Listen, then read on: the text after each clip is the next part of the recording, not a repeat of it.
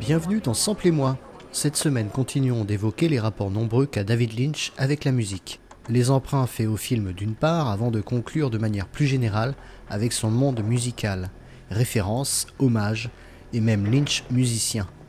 Cette deuxième partie d'entretien avec Thierry Jousse, spécialiste cinéma et musique, ça tombe bien, reprend là où on l'a laissé la semaine dernière, c'est-à-dire à Elephant Man, qui on va le voir est samplé par le King of Pop.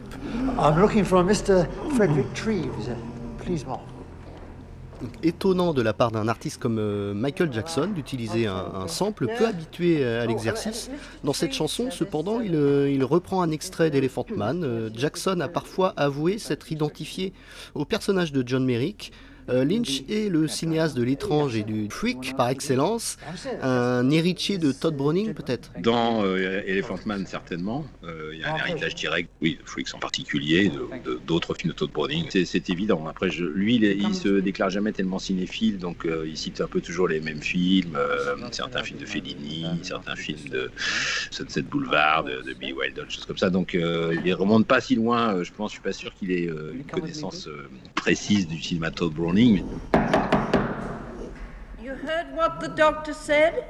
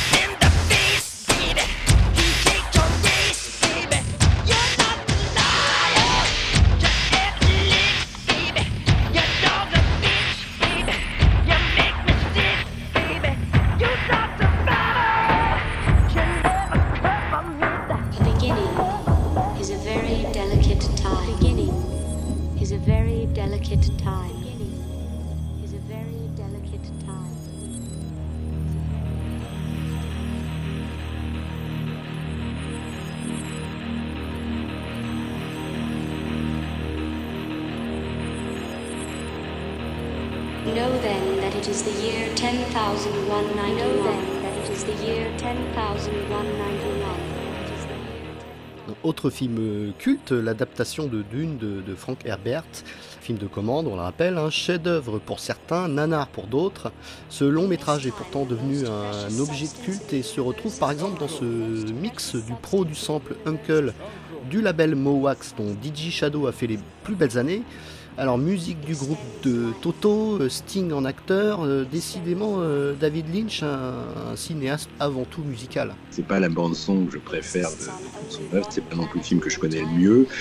Moi, je fais pas partie des, amateurs forcenés de ce film, qui a des certaines beautés, mais dont le récit est quand même un peu compliqué à comprendre par moment, parce que le film a été aussi coupé pas mal. Faut voir que c'est un film que Lynch n'aime pas non plus, parce qu'il a, il vécu très mal. Euh, lui, il fonctionne quand même sur euh, ce qu'on appelle en anglais le final cut, c'est-à-dire la maîtrise euh, jusqu'au bout de la version de son film. Donc là, il l'avait pas. Il était à la tête quand même d'une grosse production après avoir fait un premier film quasi expérimental, film de fin d'études, bon, fait avec des bouts de ficelle, puis un deuxième film cher, mais quand même avec une forme de classicisme euh, et pas non plus euh, quelque chose qui a été pharaonique de Elephant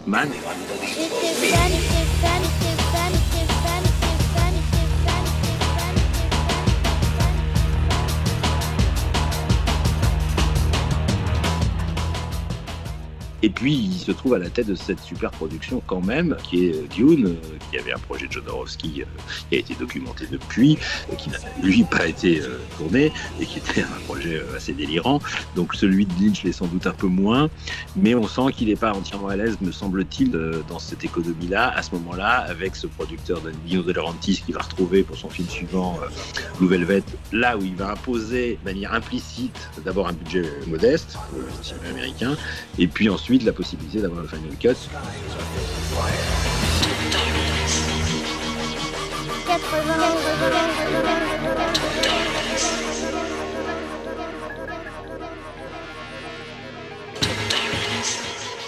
L'expérience musicale de Dune, que j'ai pas non plus en tête euh, de façon aussi explicite que, que d'autres films, je la trouve très datée, quoi. C'est-à-dire, du coup, elle est très années 80.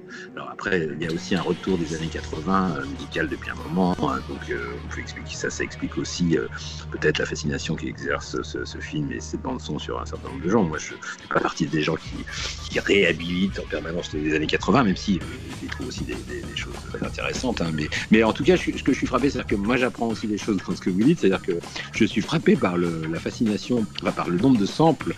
Ça ne me surprend pas outre mesure, mais j'avais pas fait euh, ce travail que vous avez fait, donc je suis quand même frappé par le nombre de samples musicaux, mais aussi des films. C'est-à-dire que on voit aussi l'influence d'un cinéaste à ça, c'est-à-dire euh, le rayonnement de Lynch, il est aussi là-dedans. C'est la manière dont il est, dont il est récupéré, dont il est samplé, dont il est cité, dont il est euh, malaxé euh, par, par, par tout le monde. Enfin, par des musiciens, mais peut-être par des cinéastes à un moment ou à un autre, mais, aussi surtout d'abord par des musiciens. Et ça, c'est quand même assez fascinant parce que c'est le symptôme, enfin, c'est la preuve de, l'influence que Lynch a exercée sur les, les 20 dernières années.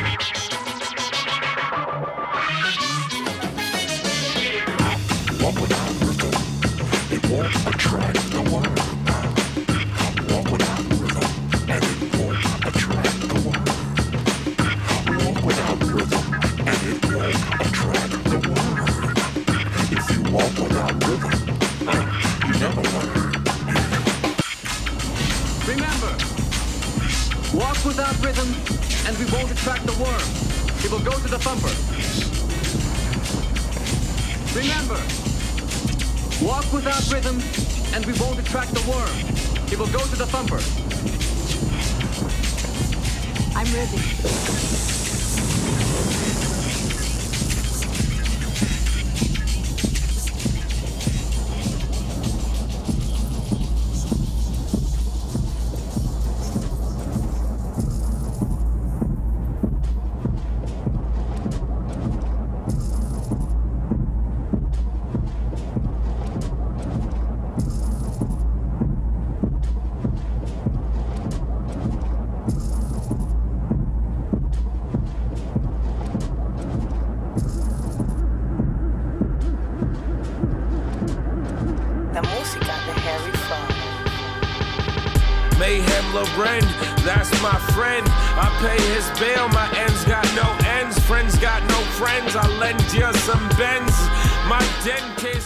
Ben Justement, parlons de cet euh, objet de, culte euh, avec Blue Velvet et euh, la fameuse scène où Denis Hopper part en délire psychotique et violent dû à sa consommation de drogue. Alors Lynch, dont, le Dune, euh, on l'a dit, un film de commande à gros budget lui avait laissé un goût amer, voulait revenir à un film à petit budget et ainsi garder son contrôle artistique, on en a parlé.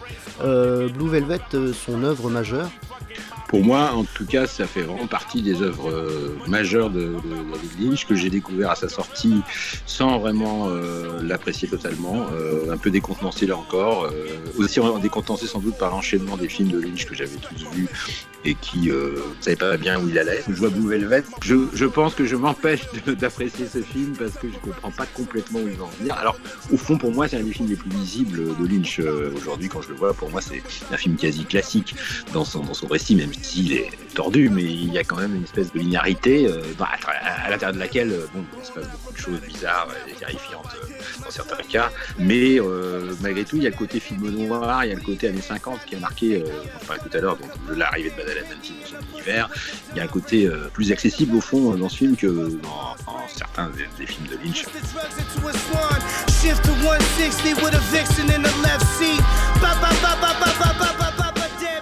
Ça fait partie, en tout cas, pour moi, c'est peut-être le film le plus parfait de, Lynch, c'est-à-dire celui où il, a, où il a complètement abouti euh, ce mélange entre un récit euh, classique d'une certaine façon et euh, tout cet univers qu'il introduit à l'intérieur de ça.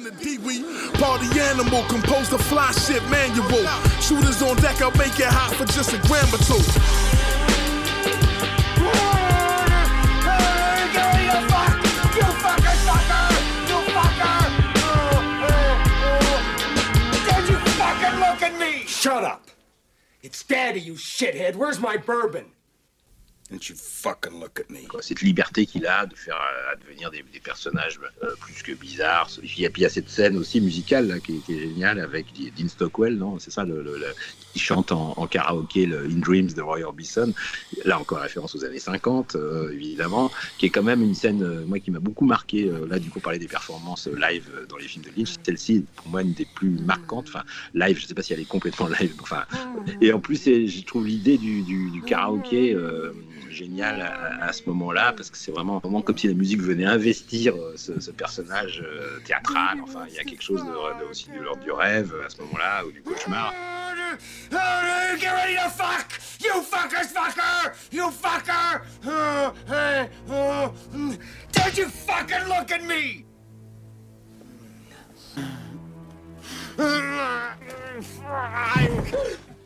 C'est le film qui atteint une forme d'équilibre euh, global sur tous les, sur tous les fronts. Et, c'est pour ça que le film, d'ailleurs, pour moi, a, extrêmement bien vieilli. Parce qu'à la, fois, il est années 80, puis en même temps, comme il est très en référence aux années 50, du coup, on sait pas bien dans quelle époque on est. Et du coup, ça passe très très bien euh, 45 ans après. Don't you fucking look at me! You fucking look at me!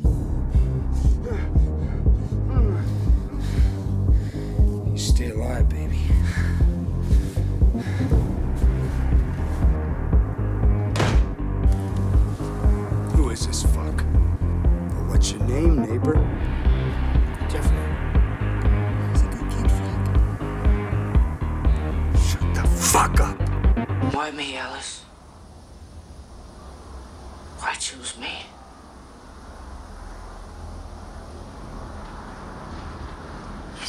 Autre scène mythique, euh, empruntée cette fois à l'obscur Lost Highway, qui finalement colle assez bien à, l'univers de Marilyn Manson, aussi présent sur sa BO, euh, échantillon logique donc. A posteriori, comparé au génial euh, Mulholland Drive, ce film de 97 pousse euh, l'énigmatique à son paroxysme, magnifié par sa bande-son. On sortait d'une période où Lynch avait été absent quasiment pendant 5 ans. Euh, après un échec commercial et critique hein, de, la sortie Twin Peaks Fire Walk With Me, qui est un film que j'adore aujourd'hui, mais qui a été mal reçu à l'époque et que moi-même j'ai reçu de façon un peu mitigée euh, lors de la projection à Cannes, euh, qui était un échec total. Enfin bon, le film a été très mal, vraiment très mal reçu. Bon, donc Lynch avait disparu des radars, on savait pas très bien ce qu'il était devenu. Il avait fait quelques bricoles euh, pour la télé, euh, une série avortée là, on the Air. Bon, bref, mais enfin, il n'y avait pas de, film en perspective claire. Là, tout d'un coup, il revient avec Lost Highway. Et là, ça a été une bombe quand même pour moi. C'est-à-dire que vraiment, le film a complètement secoué. Et je me rappelle parce que je l'ai vu trois fois à l'époque, deux fois en projection euh, de presse, puisqu'à l'époque euh, j'avais accès à ces projections de presse, et je crois que je suis retourné le voir une troisième fois en salle. J'ai écrit un texte euh, qui n'était pas tout à fait la critique du film, mais qui était un espèce de développement un peu sur ce qu'était le film.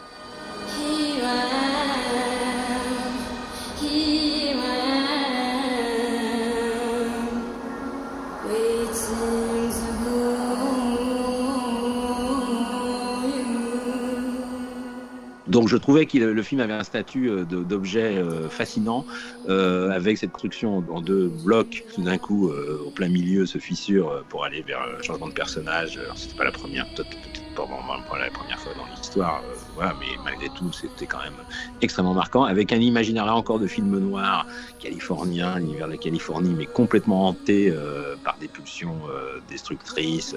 Bon, mais beaucoup avec l'imaginaire encore du film noir des années 40-50, je trouve. Il joue beaucoup avec ça dans, personnage de la femme fatale, Patricia Arquette, enfin bon, c'était avec un côté plus sexuel hein, que, dans les films des années 50, ou plus explicitement en tout cas sexuel, puisqu'il y a toujours une dimension sexuelle dans les films noirs, mais là elle est beaucoup plus exprimée, et en effet avec une bande-son euh, qui m'avait particulièrement fasciné, Oh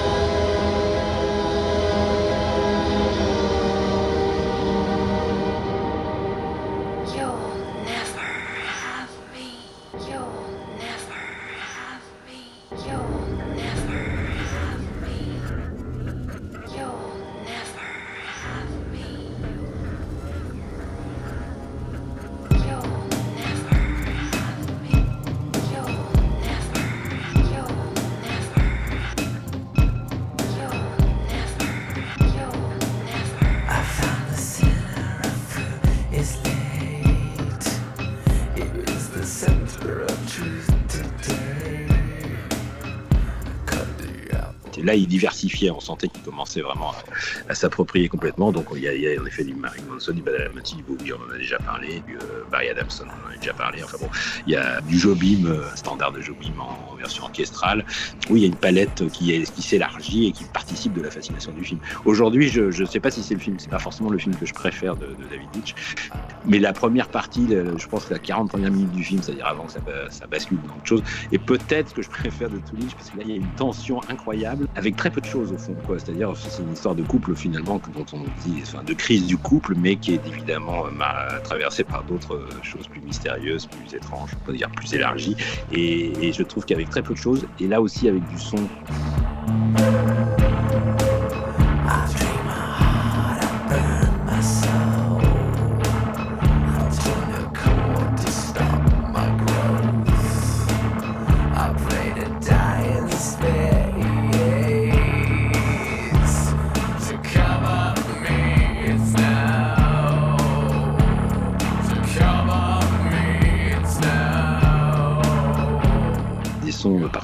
Très euh, qu'on entend à peine, qui sont comme des, des, fréquences euh, qui arrivent. Il y a des choses comme ça, notamment dans les scènes de couple.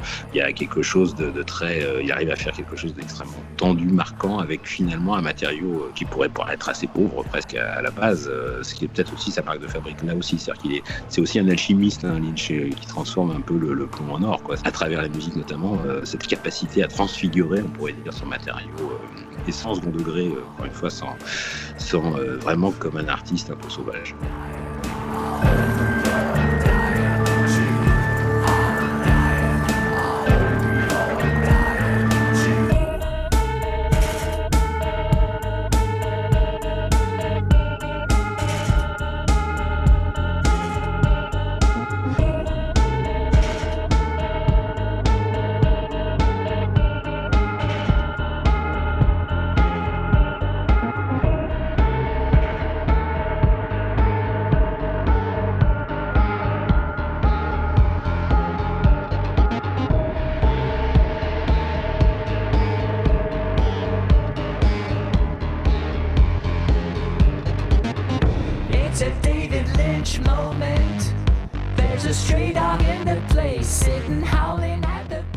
Maintenant les, les, passerelles directes ou indirectes entre David Lynch et la musique, à commencer par ce titre de General Electric intitulé euh, David Lynch Moments. Euh, L'adjectif lynchien désigne les choses euh, étranges, voire énigmatiques de la vie. Peu de cinéastes ont droit à cette sorte, enfin moi j'y ai vu une sorte de consécration sémantique. Euh, félinien, lynchien C'est comme kafkaïen pour moi, un peu lynchien.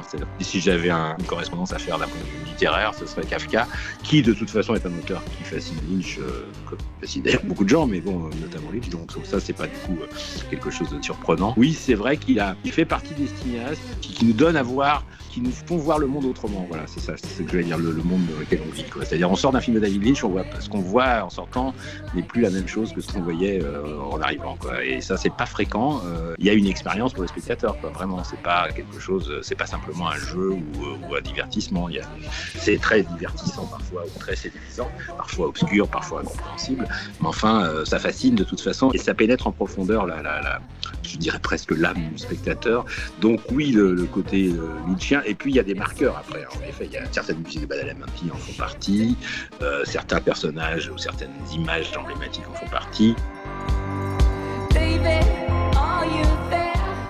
Je pense que Twin Peaks, encore une fois, qui a un petit peu quand même la, peut-être le laboratoire central de, de Lynch, avec ce côté total, euh, avec à 30 ans d'intervalle, le, retour, euh, le, le, film, la série, enfin bon, le prequel, le machin, bon, tout, cet univers qu'il a créé de, de toutes pièces. C'est un peu quand même autour de ça que ça se joue, qu'on pourrait appeler le, le, la montée du, du Lynchien en quelque sorte, euh, et avec Mulholland Drive quand même qui a parachevé le tableau, parce que c'est aussi le film qui a probablement mieux marché avec, euh, avec Elephant Man de, David Lynch, et dans lequel il a en effet euh, aussi euh, une fascination des deux femmes, de cet univers nocturne de Los Angeles, enfin bon voilà, tout, ce monde-là qui fait fantasmer le spectateur et, les musiciens qui reprennent les samples indéniablement.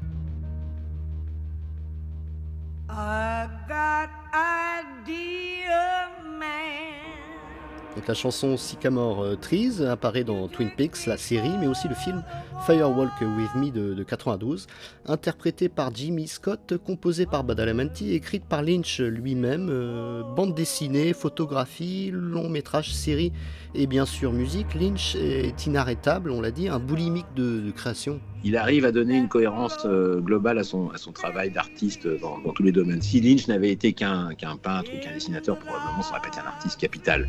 Il faut quand même le reconnaître. Mais évidemment, euh, la résonance qui se produit euh, dans tout ce qu'il fait fait qu'on appréhende la, chose en je trouve qu'il est un photographe exceptionnel, un, excellent photographe. J'aime beaucoup euh, tout ce qu'il a fait comme photo de lieux industriels désaffectés, ce genre de choses. Je suis assez euh, convaincu par ses dessins, moins par sa peinture, je dois dire personnellement, mais ça, bon, là, c'est pas un problème.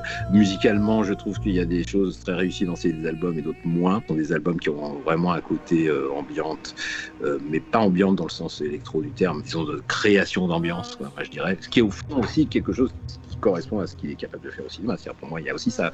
Il y a évidemment le, le démiurge, qui est le type qui fait des récits labyrinthiques et tout ça, mais il y a aussi le type qui est capable, le cinéaste qui est capable de créer euh, des ambiances uniques avec euh, des lumières, des musiques, des sons, des mouvements. Et ça, c'est aussi quelque chose qui fait, qui fait partie de son, je trouve, de son génie.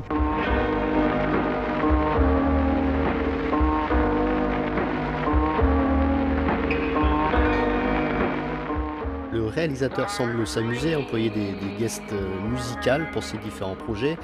Euh, Sting dans Dune, bien sûr, on l'a dit, John Lurie dans Sailor Lula, Chris Isaac et Bowie dans Twin Peaks, Monson dans Lost Highway, et même euh, Badalamenti euh, lui-même dans Mulholland Drive. Est-ce qu'on peut euh, trouver des raisons à cette euh, obsession euh, musicale? Simplement que la musique est très importante pour Lynch et que finalement, je pense qu'il s'entend bien avec les musiciens parce qu'ils parlent le même langage que j'ai l'impression qu'ils doivent parler au fond la même langue que. après, les musiciens sont souvent fascinés par le cinéma aussi, hein, il faut bien le reconnaître. Donc, je pense qu'avec Bowie, par exemple, visiblement, il y avait un, lien très fort parce que Bowie a quand même donné son autorisation avant sa mort pour apparaître en citation presque dans la dernière saison de Peaks, alors qu'il était déjà, plus là. Donc c'est vrai qu'il y avait ce lien, euh, par exemple, avec Bowie qui était très fort, qui apparaît dans, dans le Twin Peaks Firewalk With Me, euh, qui apparaît en effet voilà, en tant que chanteur dans, la bande-son de, de Lost Highway. Donc oui, ça fait partie. Chris Isaac a marqué aussi, c'est vrai, dans, dans période de, de Sailor Lula. Euh, je trouve aussi le son des, du film de Lynch. Donc oui, c'est quelque chose d'assez naturel euh, qui dialogue avec les, musiciens. J'ai l'impression que même que c'est peut-être avec ce type d'artiste qu'il est le plus à l'aise, avec lequel il a le plus d'affinité, parce qu'au fond, il y a quelque chose de musical dans ces films euh, en profondeur.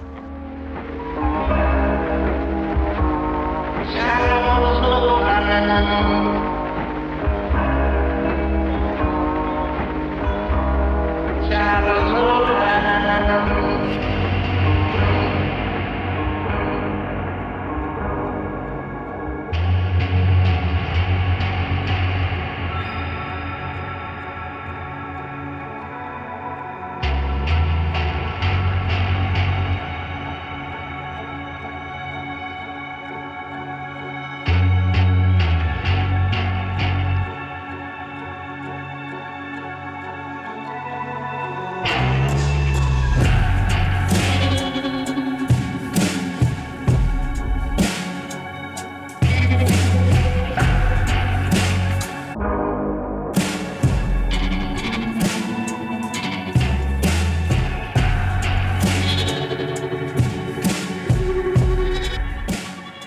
à l'image du, festival All Tomorrow's Party euh, qui proposait déjà en Angleterre début 2000 puis ensuite dans différents lieux du monde une programmation choisie expressément par un artiste en particulier, citons Matt Groening par exemple. David Lynch a créé euh, le sien de, festival nommé euh, Festival of Disruption où il invitait les artistes de toute obédience pourvu qu'ils aient un lien concret ou de cœur avec son travail. Euh, John Hopkins, qu'on écoute là, avec ce remix d'un titre du réalisateur musicien, faisait partie des invités de l'édition 2016, donnée à Los Angeles. Lynch, c'est, on pourrait dire, euh, toute une famille, une, galaxie même. On peut considérer aussi qu'il y a une influence de Lynch sur des groupes euh, du type, je sais pas, Cigarettes After Sex par exemple, je pense que c'est ça qui me vient à l'esprit, ou il y en a un autre que j'ai oublié là à l'instant, mais enfin bon voilà, il y, a- ce type d'univers un peu onirique, comme ça, un peu étrange, qui participe aussi d'un lien avec le, le cinéma de Lynch. Encore une fois, c'est un peu ce que je disais juste avant, c'est-à-dire qu'il y a quelque chose de naturel et il y a une affinité euh, qui me paraît, euh, qui s'impose d'elle-même euh, et qui me paraît, euh, c'est vraiment un cinéaste qui peut se prolonger dans la musique. Quoi. Voilà, il n'y a pas de, il a pas de frontières au fond. Euh, cinéma et musique sont tellement intimement liés chez lui que tout ça, ça, ça passe de l'un à l'autre. c'est, très fluide et très naturel et on s'en étonne même pas. Quoi. Au fond, c'est pour ça que j'ai pas tant de choses à dire que ça parce que ça me paraît tellement presque normal aujourd'hui, alors que ça l'est pas au fond qu'il n'y a pas tant de cinéastes cette affinité-là. Il y a des cinéastes qui sont très amateurs de musique, mais dont le cinéma, pour autant, ne, produit pas cet effet-là chez les musiciens et réciproquement. Donc, bon, chez lui, il y, a, vraiment quelque chose de, très euh, marqué par, euh, euh, cette affinité-là. Donc oui, ça, ça me semble tout à fait, tout à fait logique.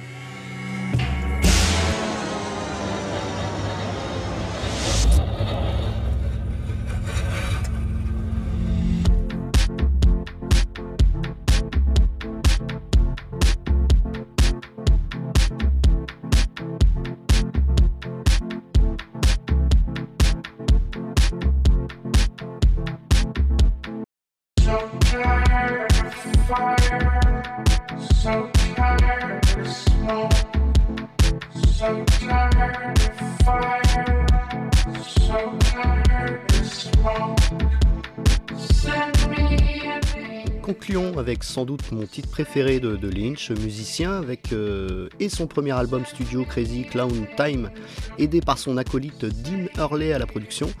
Euh, comme vous avez tenté de, faire dans votre émission Ciné Tempo, diffusée sur France Musique, est-il donc possible, euh, au regard des différents extraits de ma sélection, de rentrer dans la tête de ce créateur prolifique, inspiré et inspirant?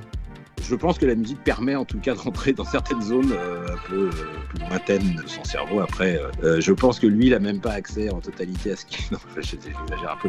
Non, je pense que lui se met en situation que son inconscient travaille euh, en plein jour. C'est-à-dire, je ne sais pas comment expliquer ça autrement.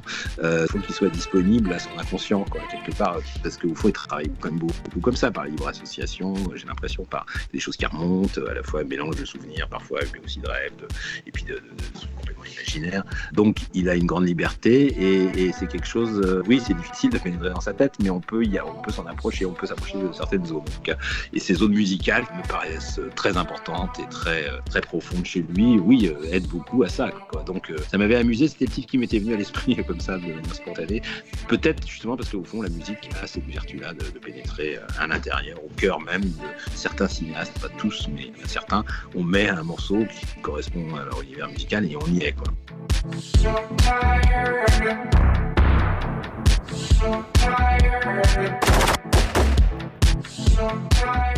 Euh, Merci en tout cas euh, Thierry Jousse d'avoir participé euh, à Sample moi. Euh, très honoré d'avoir pu recueillir vos commentaires sur finalement quelqu'un qui, qui vous passionne autant que moi, David Lynch, et ses rapports à la musique. Bah, mer- Merci, merci à vous, hein, parce que moi j'étais aussi heureux de pouvoir m'exprimer à ce sujet-là que j'aime beaucoup. Merci encore Thierry Jousse.